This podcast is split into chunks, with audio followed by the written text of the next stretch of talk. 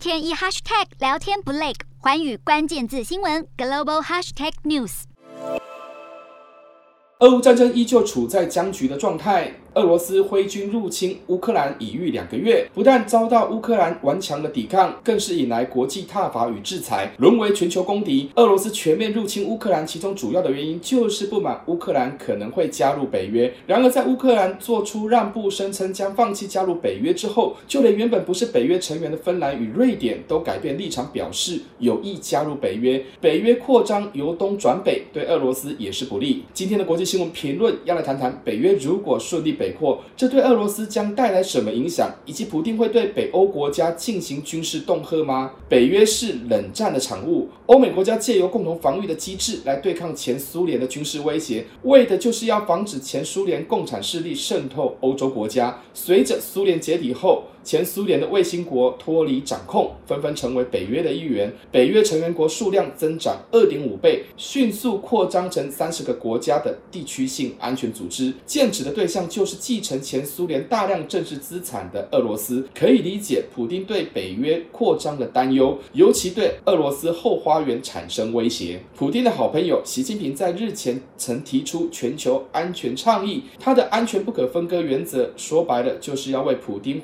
挥军入侵乌克兰找借口，所谓安全不可分割原则和学理上安全困境的定义有类似之处。主要的概念就是认为，当一个国家的防御作为被其他国家视为潜在的攻击威胁，那么可能会为了自保而采取先发制人的军事动作，共同防御可能会陷入不安全的状态。习近平选在此时此刻提出安全不可分割原则，言下之意就是认为普丁是为了取得安全保证而采取。特殊军事行动，显然习近平有意替普丁缓颊，同时习近平也在暗指西方国家对俄罗斯采取军事围堵，北约东扩迫使普丁不得不对乌克兰进行军事攻击。值得留意的是，习近平的弦外之音就是暗讽美国在印太地区的军事布局，将可能会迫使中国同俄罗斯一样来确保安全。问题是，习近平的说法恐怕是倒果为因，北约扩张的背景是为了落实共同防御的集体安全精神，而会加入的国家也是基于安全的考量。换句话说，无论是东扩或者是北扩，都是因为要透过集体合作来避免战争发生。而主要的威胁来源就是俄罗斯。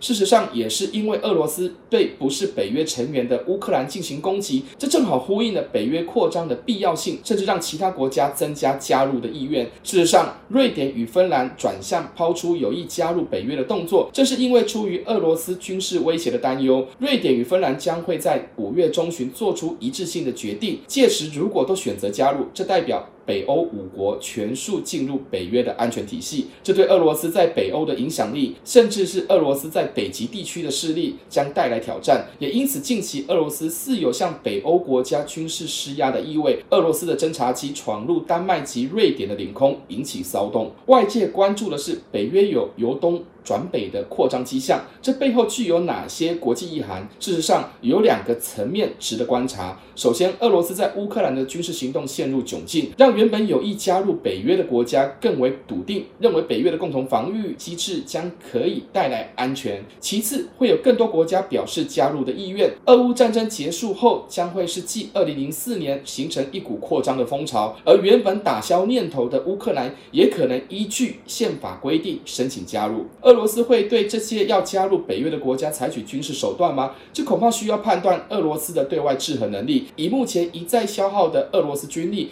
以及国际制裁下的国内经济衰退，俄罗斯恐怕难以多边开战。而俄方一再警告西方国家军援乌克兰，等同于向俄罗斯宣战的警示。倘若俄罗斯因此向北约开战，那么将可能会引爆世界级大战，甚至陷入全球性的核战风暴。这对俄罗斯来说，恐怕会有动摇国本的风险。Hello，大家好，我是环宇新闻记者黄佩涵。如果你喜欢环宇关键字新闻 Podcast，记得按下追踪以及给我们五星评级，也可以透过赞助支持我们的频道哦。